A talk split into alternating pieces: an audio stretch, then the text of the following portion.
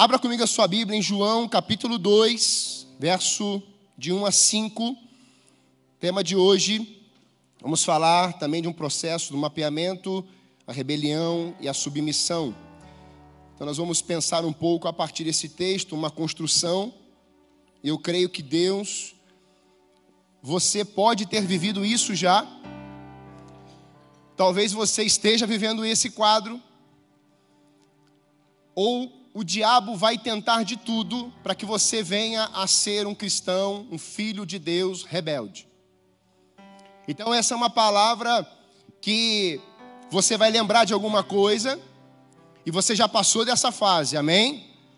Mas também você esteja vivendo isso hoje, ou conhece, pode conhecer pessoas que estejam nesse quadro, e você vai se informar disso, você vai se alimentar dessa palavra, faça anotações, escreva na sua Bíblia, anote os textos, se você quiser, eu posso mandar depois esse esboço para você. Mas é importante que essa visão, esse entendimento fique cravado no seu coração, na sua vida, para que você seja instrumento de justiça, de libertação na vida de pessoas que estejam cativas a essa a esse problema que começou inclusive teve lá no céu. E nós vamos falar um pouco sobre isso.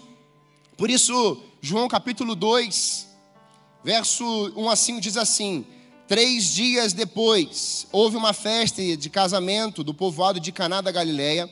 A mãe de Jesus estava ali, e Jesus e seus discípulos também foram convidados para a celebração. Durante a festa, o vinho acabou, e a mãe de Jesus lhe disse: Eles não têm mais vinho. Mulher, isso não me diz a respeito. Respondeu Jesus: Minha hora ainda não chegou. Sua mãe, porém, disse aos empregados: Façam tudo o que ele mandar. Você pode repetir essa frase comigo? Façam tudo o que ele mandar. Você pode falar com fé? Você pode falar para três pessoas perto de você aí? Façam tudo o que ele mandar.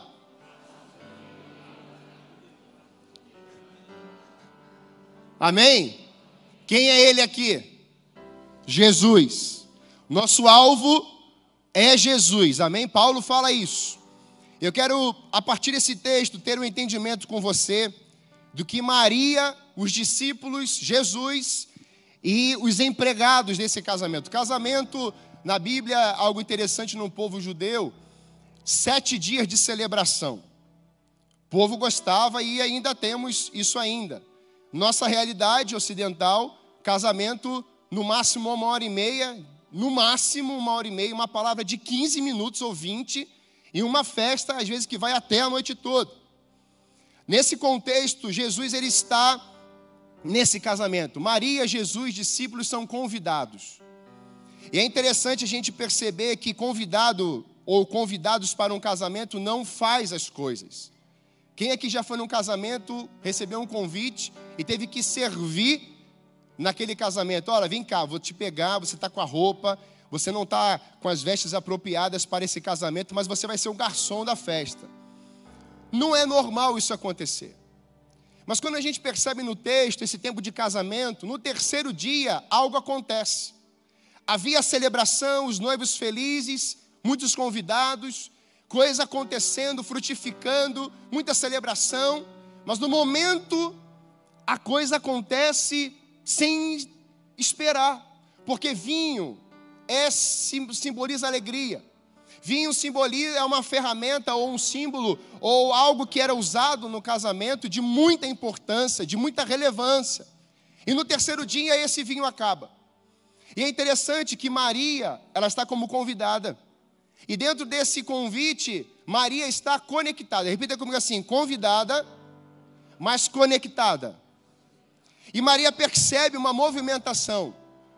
Maria, ao perceber essa movimentação, o texto traz para mim dois princípios, pelo menos, que eu quero pensar com você a partir desses princípios.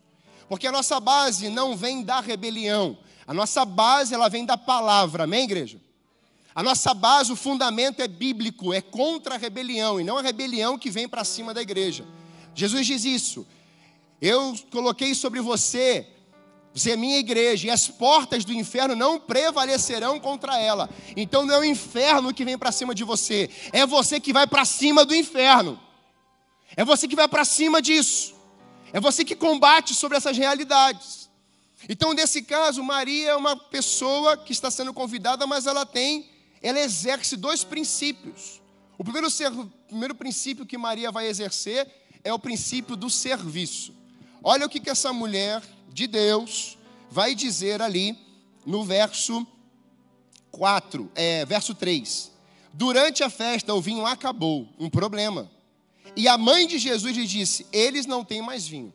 Essa mulher, Maria, ela tem uma iniciativa.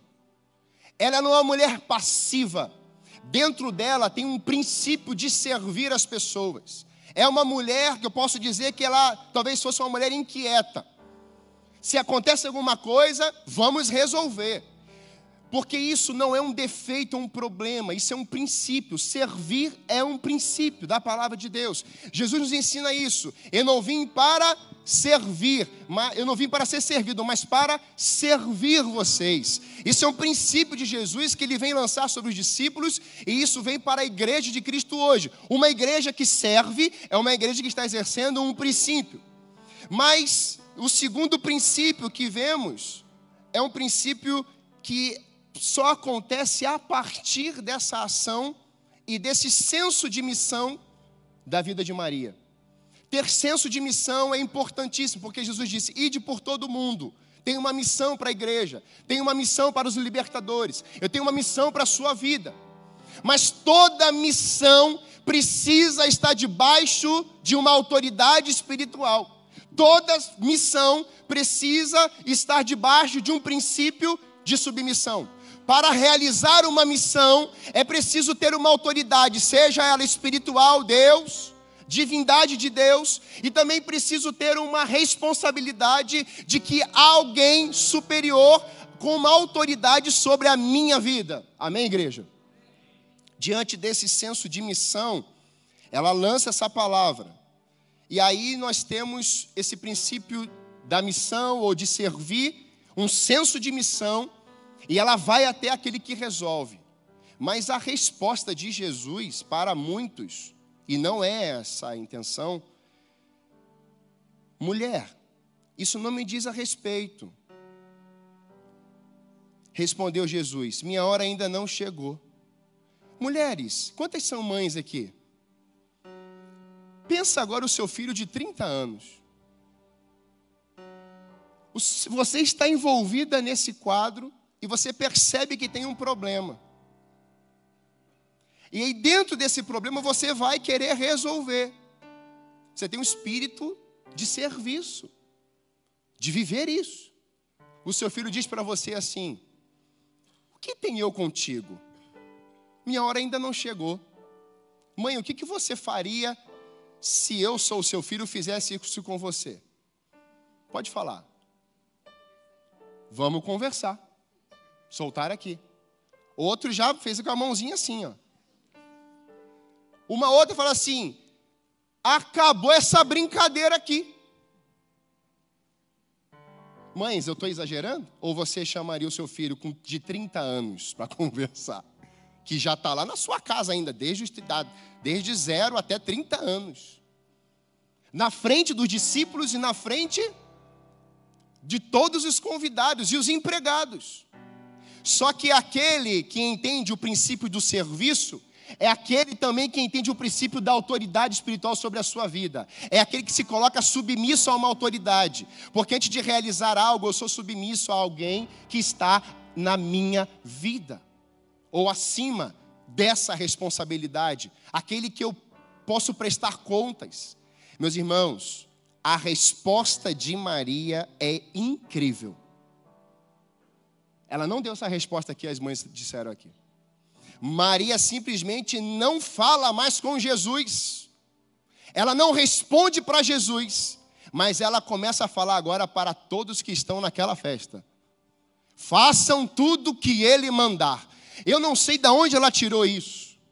Eu não sei por que ela não bateu de frente se ela é mãe.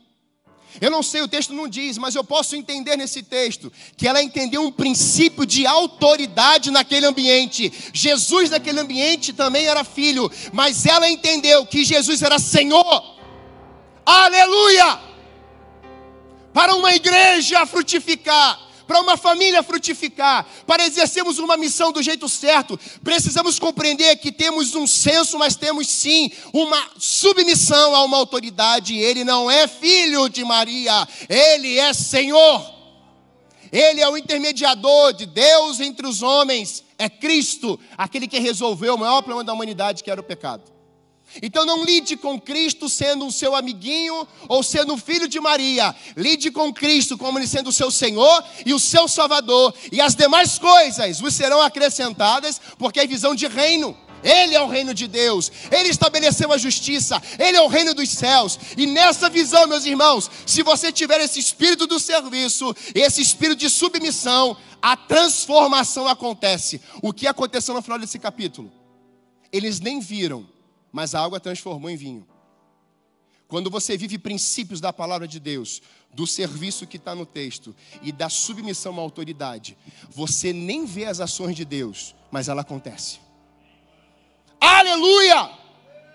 E nós vamos começar a viver isso nesse culto de libertação. Eu quero profetizar isso nesses dias.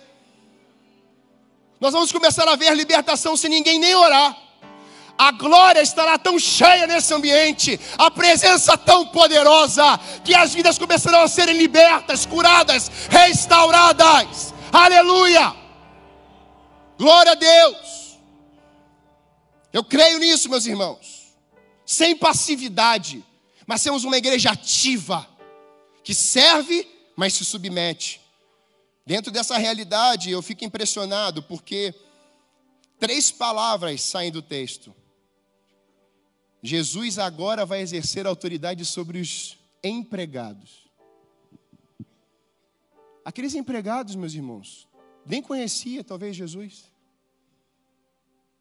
É. Encham os potes com água, tirem um pouco e levem ao mestre de cerimoniais. É uma ordem. Se aqueles homens dissessem assim: Eu não vou te obedecer, eu nem te conheço, acabou, não tinha vinho novo. O melhor não seria servido ali. A festa acabou. Igreja, você que está aqui nos visitando hoje, princípio de submissão é entender que você não será destruído, mas ele te promove. É isso que acontece com Zacarias, pai de João Batista. Quando nós entendemos esse princípio, meus irmãos, a casa vai andar numa direção só. A igreja vai andar numa direção só. Se nós entendemos esse princípio, a igreja de Cristo na terra vai andar numa direção só. Quem está entendendo isso, dá uma glória a Deus aí. Encham os potes, tirem a água, levem até o mestre de cerimoniais.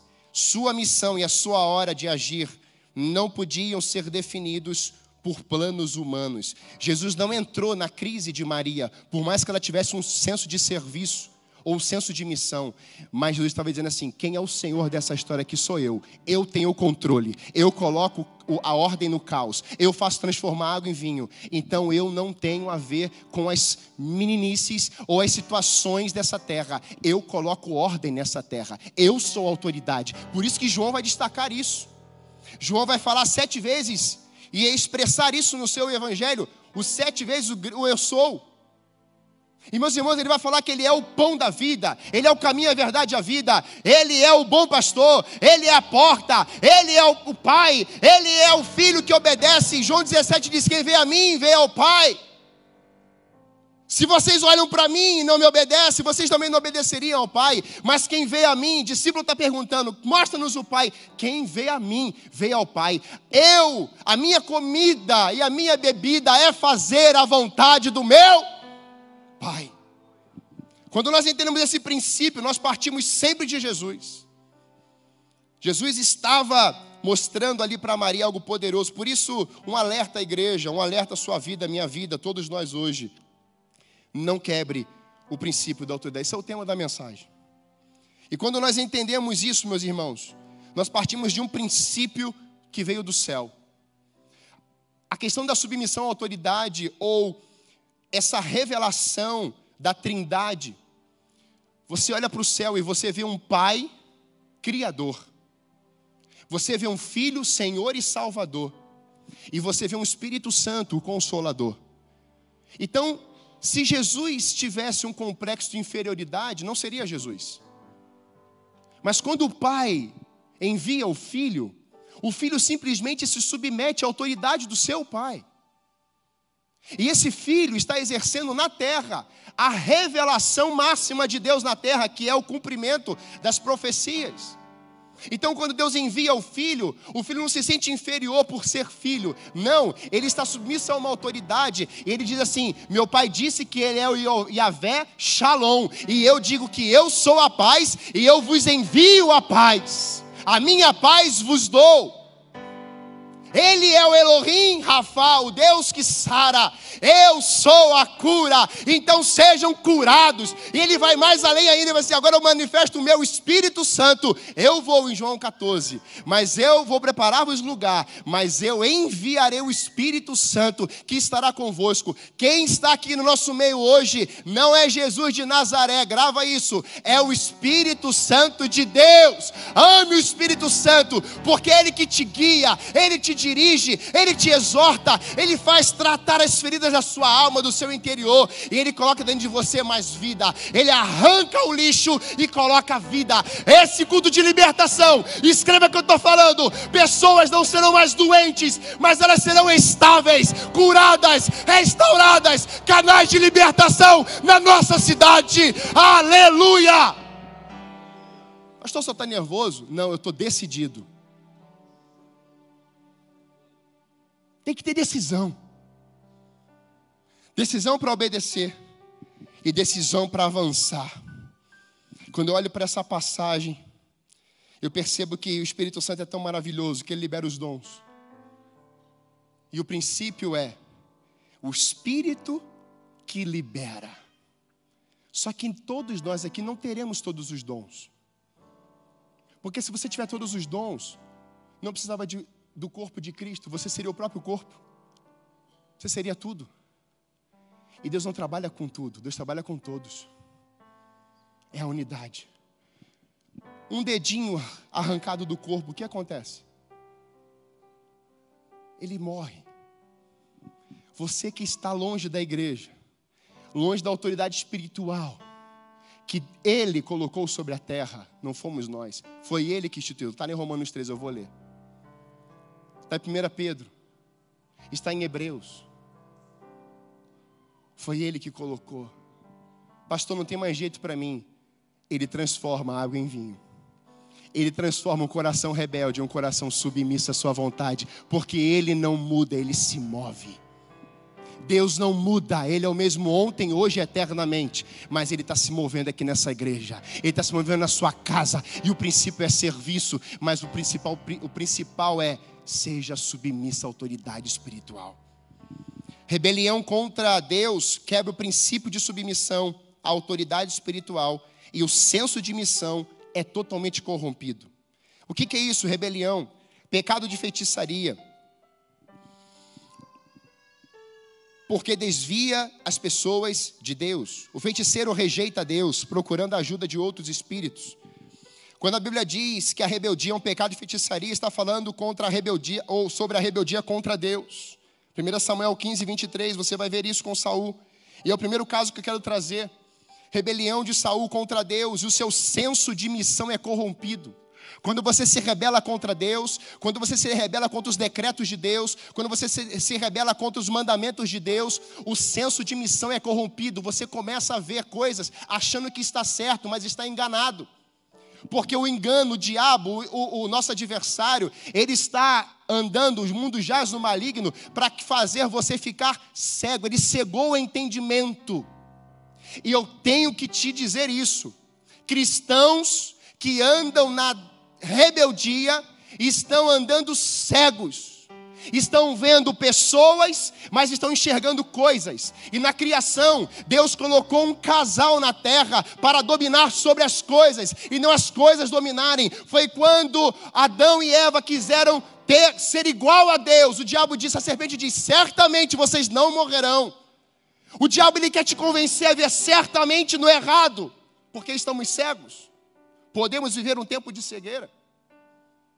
Mas nessa noite os olhos serão abertos, corações serão quebrantados e viveremos um tempo de rendição total a Cristo.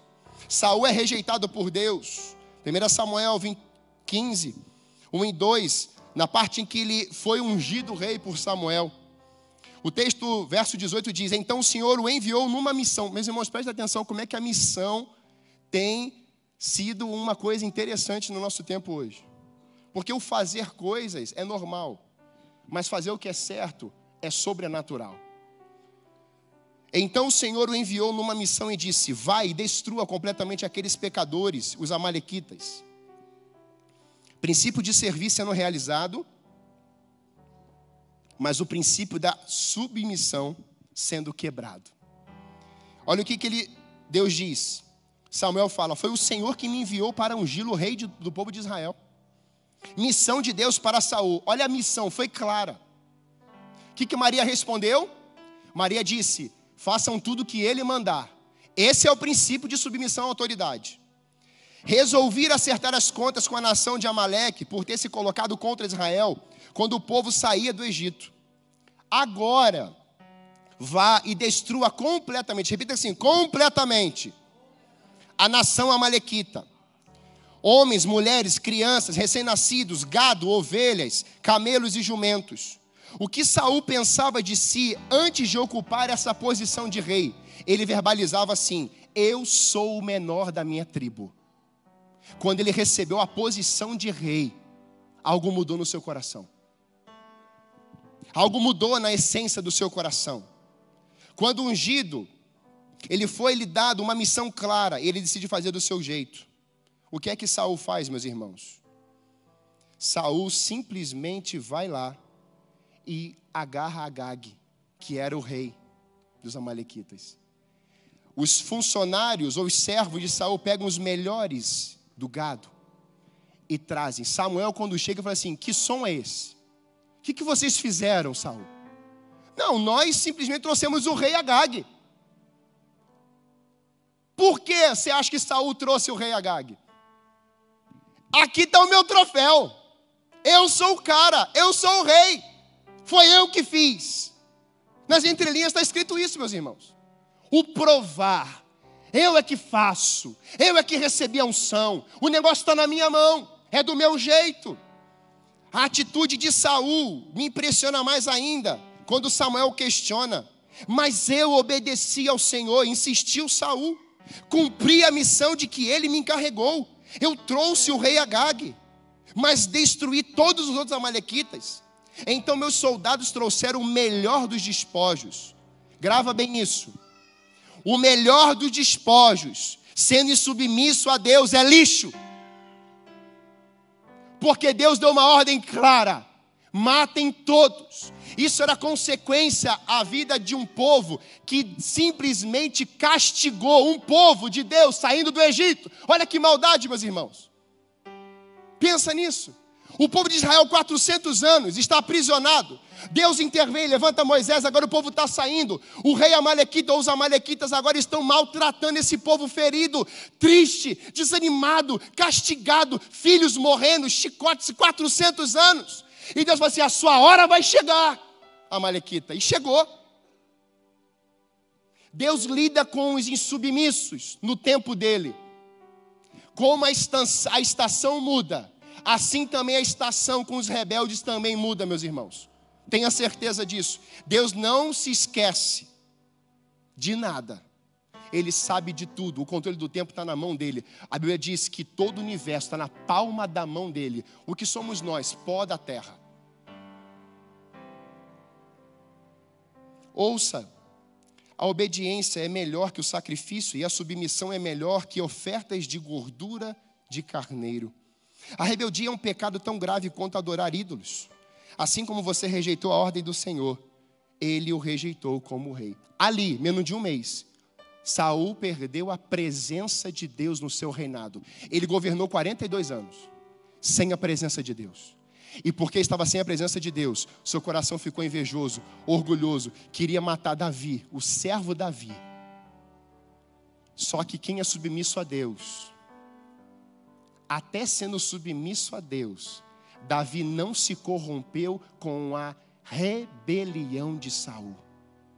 Até o final da vida de Saul, quando Saul morre, Davi rasga suas roupas e clama a Deus do céu. E chora. Chora. Que coração é esse? Por isso que toda a ação de Davi é mais cravada. E eu entendi isso com a minha esposa. Minha esposa me ensinou isso. Quando vivemos a rebeldia, ou pecamos um pecado grafíssimo, vira um escândalo ou não vira? Mas o arrependimento é um escândalo maior e que encobre todo o ato de pecado que você causou. Então tem esperança, tem jeito para mudança, tem jeito para transformação. Quando você peca, você entristece o Espírito Santo, mas há um advogado chamado Jesus de Nazaré, ele está à destra do Pai, ele está dizendo assim: confesse, peça perdão, eu já resolvi esse pecado na sua vida, por isso tem jeito até para os rebeldes. Deus está nesse lugar, querendo restaurar o chamado, querendo restaurar as famílias, querendo restaurar os líderes. É uma noite de restauração, aleluia. A rebeldia cedo ou tarde trará consequências. Por isso precisamos nos submeter. Coloca para mim Romanos capítulo 13, de 1 a 5. Precisamos nos submeter à voz daquele que nos chamou e nos enviou para a missão. Submissão, estar debaixo de uma autoridade, quando perdemos isso, desejamos, é porque desejamos posição, cargo e funções. Todo homem esteja sujeito às autoridades superiores porque não há autoridade que não proceda de Deus. E as autoridades que existem foram por eles instituídas. De modo que aquele que se opõe, meus irmãos, grava bem isso aqui. De modo que aquele que se opõe à autoridade resiste à ordenação de Deus. E os que resistem trarão sobre si mesmos condenação. Pode continuar. Porque os magistrados não são para temor quando se faz o bem, e sim quando se faz o mal. Queres tu não temer a autoridade? Faz o bem e terás louvor dela. Visto que a autoridade é ministro de Deus para o teu bem, entretanto, se fizeres o mal, teme, porque não é sem motivo que ela traz a espada, pois é ministro de Deus, vingador, para castigar o que pratica o mal. Você reparou que instituiu na terra foi Deus, uma autoridade espiritual. E a quando você resiste isso, a sua própria condenação. Sabe o que quer dizer isso? Você é quebrado de um jeito ou de outro pelo princípio da, da autoridade espiritual. É quebrado. E não dá para negociar isso. Ou você se submete ou você é rebelde. E Deus, grava bem isso, Deus não tem compromisso com o rebelde. Não tem, meus irmãos. Meus irmãos, eu sou filho de pastor, desde quando eu nasci. A igreja que ele começou a pastorear, meu pai, ela fez agora recentemente 57 anos. Eu acompanho a igreja até o dia de hoje. Eu cheguei lá com dois anos. Eu conheço a trajetória desse homem desde quando eu tinha, desde quando ele me pegava no colo. Mas a história em si eu aprendi nos meus seis, cinco, seis anos. Com cinco anos eu estou num acampamento de embaixadores do rei. Parei de chupar chupeta nesse acampamento. Sabe quem me ajudou a parar de chupar chupeta? Ele. Interessante, né? Sabe quem jogava bola comigo no corredor da igreja? Ele. E a igreja assim de problema. Mas sabe o que ele fazia quando ele chegava em casa? Ele era autoridade espiritual como pai, não como pastor. Tem muitos filhos, eu falo isso com lágrimas. Tem muitos filhos de pastores hoje, rebeldes, porque os pais traziam as fofocas da igreja, crises da igreja, para colocar sobre a mesa. Nós temos uma regra em casa: não trazemos problemas da igreja para a mesa, porque mesa se olha nos olhos. Sabe o que tem que acontecer nas igrejas nos dias de hoje, meus irmãos? Como Davi escreve Salmo 23. Prepares uma mesa perante mim, na presença dos meus inimigos. Mas não para por aí, ele fala: unges a minha cabeça com óleo e o meu cálice transborda. homens e mulheres submissos a Deus e autoridades na terra, o cálice vai transbordar. Recebe essa palavra. Lúcifer no céu faz isso e ele se rebela contra Deus. Desejo de Lúcifer, um líder muito influente, é tomar o lugar de Deus.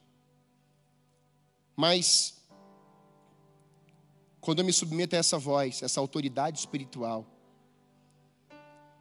eu tenho discernimento.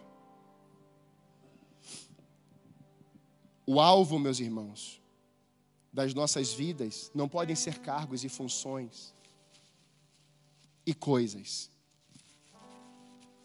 Mas o nosso alvo como igreja, como família, é vivermos os princípios do céu na terra. É o que a Trindade viveu, é o que nós temos que viver como família, dentro de casa e na igreja.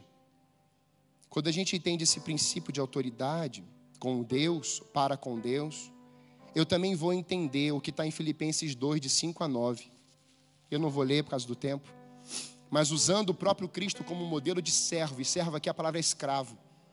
Aprendemos o que exatamente é ser escravo. Jesus foi obediente até a morte e morte de cruz, até o final.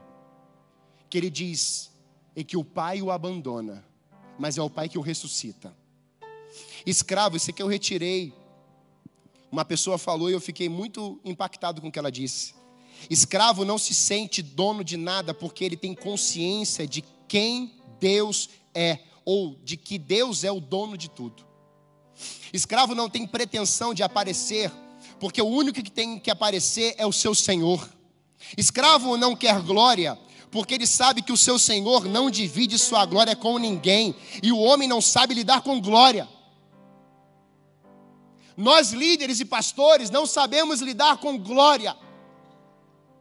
Eu comecei como líder adolescente aqui, 35 adolescentes. Deus foi abençoando, abençoando, assumimos a juventude. Deus abençoou e hoje estamos em santa felicidade. E se o pastor dessa igreja falar alguma coisa, eu me submeto a qualquer coisa que ele falar. Pensamos diferente muitas vezes. E ele me ouve muito também, glória a Deus por isso. Porque ele também pratica um princípio da humildade. E quando nós sentamos à mesa no lugar certo, conversamos, dialogamos, a coisa acontece porque nós não temos um evento de ministério, nós temos um reino. Igreja, grava isso. O princípio do céu na terra é reino, igreja. Nós criamos os ministérios. Você está entendendo? Ele tem o reino de Deus sobre a terra e é a igreja nós que criamos denominação, criamos as competições, criamos os dizeres, entre outras, nós criamos tudo. Mas é um reino, é o reino dele de justiça e de poder, e a igreja é uma igreja. Nós todos estamos e somos membros de uma igreja, todo o corpo unido, não ficando fora dela. Corpo ajuntado, cujo cabeça é Cristo. Então o escravo não será o centro das atenções, porque o escravo de Cristo sabe que quem tem que ser o centro das atenções é o seu Senhor. Cura, honra para Ele. Milagres, honra para Ele. Manifestação, a honra é dele. Igreja crescendo, a honra é dele. A crise chegou, a honra é dele. A igreja vivendo tempos difíceis, glória e honra ao Senhor. Porque se estamos na crise, nós também, Ele estará conosco na crise. Sadraque, Mesaque e Abidinego dentro da fornalha. Onde é que estava Deus, meus irmãos? Onde é que estavam esses três falando, meus irmãos? Nabucodonosor, você pode fazer o que você quiser, mas nós não nos prostraremos a você, a sua imagem, porque a autoridade sobre nós é do Deus dos exércitos poderoso, Deus de Abraão, de Isaac e de Jacó, e o nosso Deus. Deus, quando vê um povo submisso à sua palavra, à sua autoridade, ele entra na batalha com você. Pode ser a fornalha mais quente que tiver. E sabe o que vai acontecer? Os insubmissos e rebeldes vão olhar e falar assim: quem é aquele quarto homem? A atenção é dele, ele resolve, ele realiza, ele faz, toda a honra e glória é dele. Aleluia! É ele. Somos escravos Ouvindo isso, precisamos rever nosso coração. Eu quero ser escravo de Cristo, sim, porque porque ele disse: Quem quiser seguir após mim, vem, negue-se a si mesmo, toma cada dia a sua cruz. Quando você é submissa a Jesus, você não quer olhar nos olhos dele. Quando você é submissa a Jesus, você olha na nuca dele. Ele chama, venham. Quando Pedro vai confrontar ele, ele diz assim: Pedro, para trás de mim, Satanás. Porque ali estava surgindo um início de rebelião. E quem colocou aquela palavra no coração de Pedro? Foi Pedro que teve uma ideia brilhante? Uma ideia daquela? Não. Jesus fala assim: para trás de mim, Satanás. Ele não chamou Pedro de Satanás. Ele chamou aquele que é rebelião e que quer causar rebelião entre você e o seu Pai perfeito. Jesus nos ensina, meus irmãos, essas verdades. Segunda de Pedro 2:10. Ele é particularmente severo com aqueles que seguem desejos e instintos distorcidos e desprezam a autoridade. Depois você pesquisa na internet, doutor Dutman, eu acho que é isso. Escreve lá, desprezo, o beijo da morte. Eu não tenho tempo para ler. Mas se você pesquisar, você vai ver que ele faz uma pesquisa com 89 casais. Muito interessante. Porque no meio da pesquisa, ele está conversando com 13. E no meio da pesquisa, 13 casais se divorciam. Muitas pessoas pensam que o divórcio é o papel assinado. Não é, querido. O divórcio é o desprezo durante o casamento. Sabe por quê? Porque o princípio de autoridade na família foi corrompido. E ele foi corrompido não foi hoje. Ele foi corrompido no Éden. Deus colocou Adão e depois ele criou a mulher. Aí a mulher hoje diz assim: Mas eu sou feminista. É machismo falar que o homem veio antes da mulher. Aliás, pastor, você pode até ser processado. Eu estou lendo a Bíblia. Está aqui. Ele criou o homem, depois a mulher. Para que ele fez isso?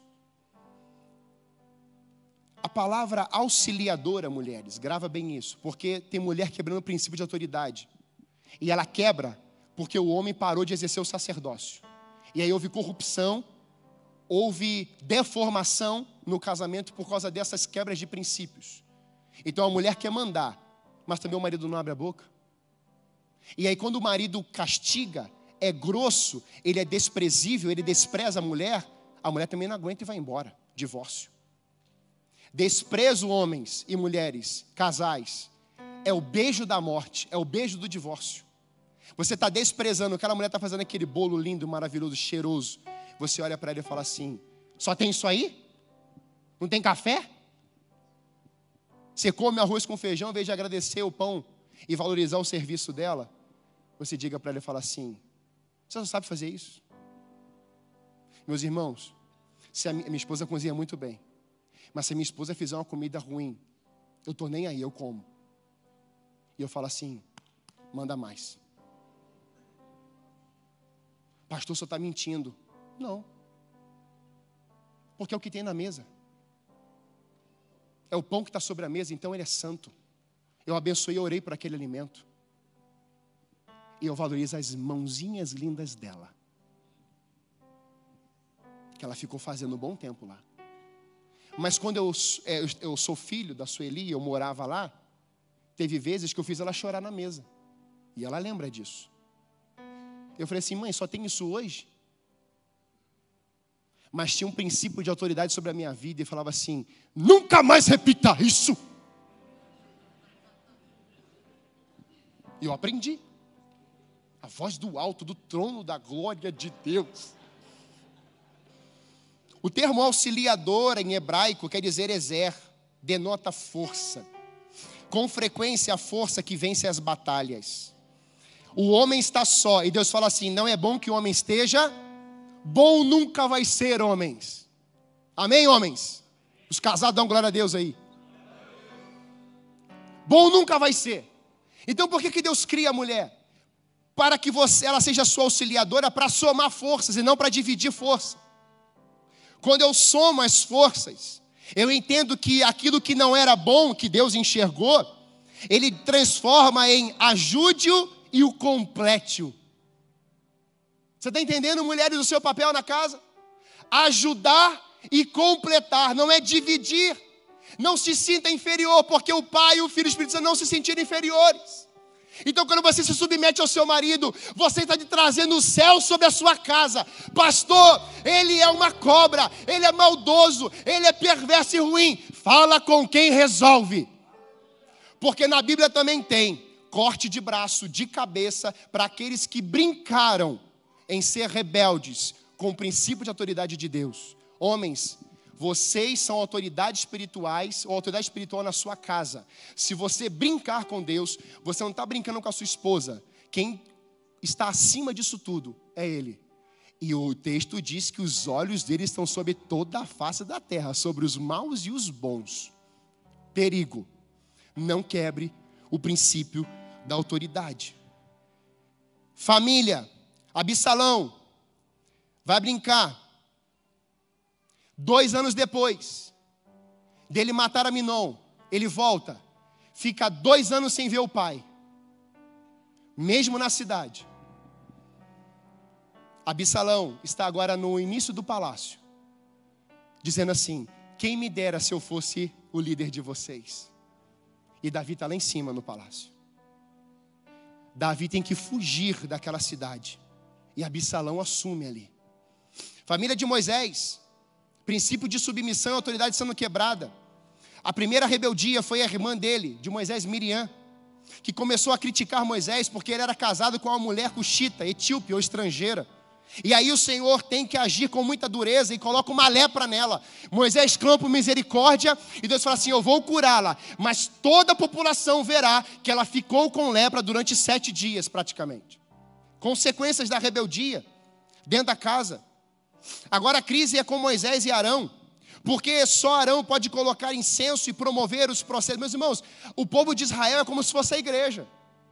Tem líder, e o líder é Moisés, sumo sacerdote Arão.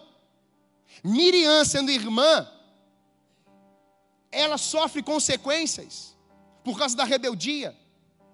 Você agora imagina o que acontece agora nesse caso aqui. Estão criticando agora Moisés e Arão. Olha o que o povo está dizendo. Todos nós estamos no meio do povo de Deus também. E o Senhor habita entre nós. E todos nós temos o mesmo direito de fazer isso. Mas o Senhor havia dito que tinha uma liderança espiritual. E que eles deveriam se submeter a essa autoridade, a essa liderança. E eles disseram: não, nós também podemos e queremos. E o Senhor disse: Moisés, peça para cada um pegar o seu incensário. Deus autoriza. E na hora determinada que eles faz, vão fazer aquilo, ou vão fazer isso, que o sacerdote tem que fazer, meus irmãos, olha o que acontece. Deus está conectado. E ele diz: tem fogo estranho no meu arraial. Meus irmãos, isso aqui é o tempo de adoração. E isso aconteceu no céu. Lúcifer brinca com Deus. Ele é expulso. Meus irmãos, naquele tempo de rebelião, o chão se abre, Deus manda fogo, engoliu todo mundo vivo. Foram 250 homens que ofereceram incenso, todos morreram princípio da, da, da soberania, princípio da autoridade quebrado. Mas não para, tem o filho de Arão, Nadab e Abiú colocaram brasa em seus incensários e salpicaram com incenso. Com isso trouxeram fogo estranho diante do Senhor, diferente do que eles haviam ordenado. Por isso o fogo também veio do céu da presença de Deus e os devorou. Arão viu os filhos morrendo, e o texto diz que ele ficou em silêncio. Princípio do silêncio não quebra a, rebel... não quebra a autoridade espiritual. Arão entendeu que Deus tinha levantado Moisés. O povo entendeu que os líderes eram Moisés e Arão. Miriam, dentro de casa, entendeu quem eram os líderes: Moisés, o libertador, e Arão. Na casa, na comunidade e no âmbito civil autoridades. Eu encerro, 2 Samuel 20. Seba, filho de Bicre, homem perverso da tribo de Benjamim, Seba tocou uma trombeta.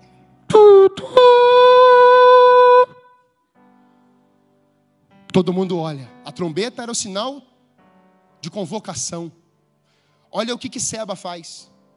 Tocou a trombeta e começou a gritar: Abaixo, dinastia do rei Davi. Abaixo, filho de Jessé, nada tem a nos oferecer. Meus irmãos, é homem segundo o coração de Deus. Eu fico em crise com esse homem. Adúltero, assassino. Mas um coração quebrantado e contrito, ele não desprezará. Aleluia, igreja. Ele não despreza. Vamos, homens de Israel, todos de volta para casa. Os insubmissos rebeldes gritam, usam cornetas, fazem barulho, com o intuito de fazer você perder o senso de missão e ir para casa. Mas o filho pródigo sai da sua, da sua casa e vai comer comida de porcos. Abandona a autoridade do seu pai, mata seu pai antes do tempo. Mas ele cai em si, lá no meio da comida de porcos. Ele volta. O seu pai o julga? Vem cá, mal. Vou quebrar um pouco aqui o coronavírus. Mas sabe o que, o pai faz com o filho? O filho está vindo todo esmulambado, fedendo a porcos. Não tinha dinheiro para nem trocar de roupa. Quando o filho aparece, o pai está na porta. Jesus fala que Ele é a porta. Ele é a porta. Ele está te esperando a restaurar seu coração nessa noite. E o filho todo sujo, fedendo. Ele está cheiroso. E o pai, ó, entra, porque tem um bezerro cevado te esperando. Tem uma, um churrasco. Quero dar uma palavra profética sobre a tua vida hoje. Eu quero que você faça assim com as suas mãos. O que vai prevalecer na igreja não é a corneta ou a trombeta de Seba, mas é a corneta da vitória, da submissão, da autoridade, da convocação do povo de Deus, unidos, leais, firmes, constantes, inabaláveis, independentes de um Deus poderoso, sendo esse povo submisso às autoridades que Deus colocou sobre a terra. Viveremos um tempo de prosperidade em que os olhos dele estarão sobre nós e viveremos um tempo de conquista, porque ele é a porta, ele é o caminho, ele é a vida, ele é a ressurreição, ele é o pão da vida, ele é a luz do mundo, ele é o redentor, Senhor, Salvador, ele é o grande eu sou Faraó teve que se submeter de um jeito ou de outro. Golias perdeu, sua cabeça foi cortada. Os reinados, os falsos mestres, os falsos líderes, Ananias e Safira mentiram ao espírito e morreram ali mesmo. Jesus é rei sobre os reis, Senhor sobre os senhores, a estrela da manhã, o leão da tribo de Judá. Aleluia!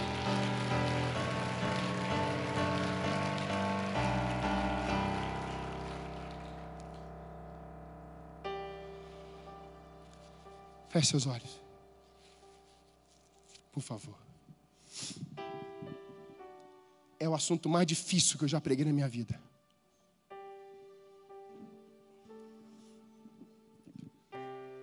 Mas eu tenho autoridade para falar.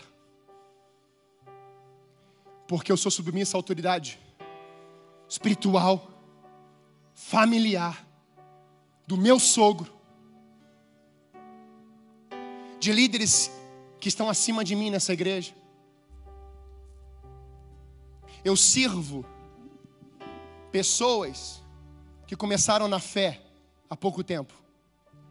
Há pouco tempo eu sirvo essas pessoas.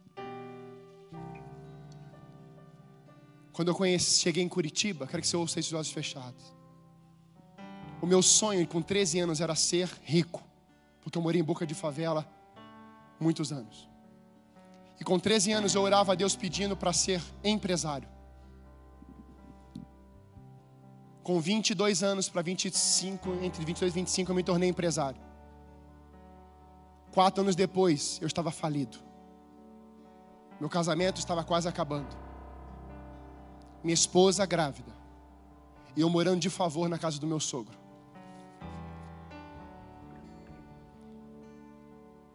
Me tornei submisso a Deus Me tornei submisso a autoridades espirituais.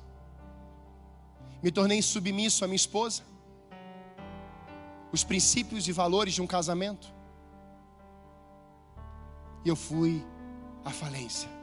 Mas um dia eu desci a casa do oleiro. Lá com o povo de Sião. Pastor Soares. Eu fiquei uma hora no altar chorando, pedindo perdão a Deus. Me perdoe, Pai. Me perdoe, Pai. E uma hora gemendo naquele altar. E eu falei assim: Pai, me dá um abraço. Pai, me dá um abraço. Pai, me dá um abraço. Eu preciso saber se o Senhor está me ouvindo, Pai. Me perdoe pela minha insubmissão. Eu quero me consertar, mas eu preciso de um abraço teu. Uma hora depois, meu pai estava naquele retiro e Deus falou ao coração dele: vai lá e fala que o Pai Celestial mandou abraçar ele. Meu pai saiu de um outro extremo, veio até a minha pessoa de joelhos e falou: O Pai Celestial mandou te abraçar. Não era o Pai da terra, Deus ouviu o meu clamor. E eu me submeti e falei assim: o Senhor está me ouvindo. Entrei, acabei a minha administração, comecei teologia, cuidando de adolescentes de jovens. O meu casamento hoje vive a melhor fase de todo o tempo. Minhas filhas no altar, uma igreja para cuidar. Uma juventude sendo transicionada de um jeito de alegria, de júbilo e celebração ao Senhor. Porque quem governa a minha vida não é dessa terra, mas Deus governa a minha vida, mas Deus colocou autoridades espirituais sobre a minha vida, e é por isso que eu estou aqui hoje pregando para você, com essa autoridade, com essa ousadia, com esse amor, para que você viva debaixo de uma autoridade espiritual e não quebre mais princípios do céu. Eu quero te fazer um convite. Você pode estar tá vivendo uma vida totalmente de submissão. Mas a minha pergunta hoje é: você está mesmo? Seu casamento está assim? Você exerce o papel de sacerdote? Você exerce o papel da mulher auxiliadora? Você é um membro de igreja leal? Você pode dizer para o Espírito Santo: pode sondar meu coração aqui. O que é que você está vendo agora aí no seu coração? O que é que o Espírito está mostrando? Eu quero quebrar essa legalidade no poder do nome de Jesus, porque é o sangue que me purifica de todo pecado. Ele já venceu a rebelião. Ele já venceu a feitiçaria. A submissão é a Deus em primeiro lugar. O reino governa a sua vida. Se você tem alguma área dessas, e tem dificuldade com isso, eu queria que você viesse aqui para frente. Nós vamos orar. Junto com esse momento, você talvez esteja sendo envolvido como um leão, rugindo para tragar você. E você está percebendo que seu casamento pode acabar, sua casa pode definhar, seu ministério acabou ou está para acabar. Deus quer restaurar a sua vida, meu irmão. Deus quer consertar isso. Se há uma área vinculada a isso, em nome de Jesus, vem para cá. Vamos orar juntos aqui. E vamos declarar o reino de Deus e a sua justiça sobre esse ambiente. Fique em pé, em nome de Jesus. Preste bem atenção que eu vou dizer para vocês que estão aqui à frente. Jesus chegou em Gadara. E o endemoniado, ou seja, os demônios olharam para aquele homem, para Jesus, e disseram assim: Não nos mande para o abismo, nos envie para os porcos. Olha essa revelação, está na palavra. Os demônios entenderam a autoridade espiritual que estava em Cristo. Sabe o que vai acontecer na vida de vocês a partir de hoje? Os demônios vão olhar para vocês e vão falar assim: Não nos mande para o abismo.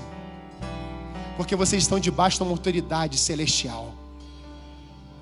A autoridade espiritual é como, igreja grava isso. A autoridade espiritual é quando você está andando de carro e você vê a blitz e seu coração começa a tremer. Autoridade. Ele nem parou você. Com Jesus é assim. Quando o diabo olha para Jesus, ele corre. Ele tem que dar meia volta. E quando você exerce essa autoridade espiritual como libertador, agarra essa palavra. O diabo olha para você e fala assim: é um deles. Ele é um libertador dele. Você será usado, meu irmão e minha irmã, como canal de libertação. E as portas do inferno não vão prevalecer contra você porque você é igreja, você é noiva, você é amada de Deus. Quem recebe essa palavra aqui? Pode aplaudir ao Senhor, é para Ele. Você está resgatando essa autoridade. Sabe por quê? Porque quando, quando o rei Naás que significa serpente, quis dominar Jabes Gileade, ele furou, ou tinha intenção de furar os olhos direitos. Olhos direitos significa visão. O diabo quer cegar você, pai, mãe, filho, igreja e líderes. Mas nessa noite, isso está sendo quebrado na nossa geração. Não é só nesse culto, não, é na geração. Os seus filhos serão submissos. Pai, vem. Os seus filhos serão submissos à autoridade espiritual. Amém? Glória a Deus. Vem. Vem, Pai.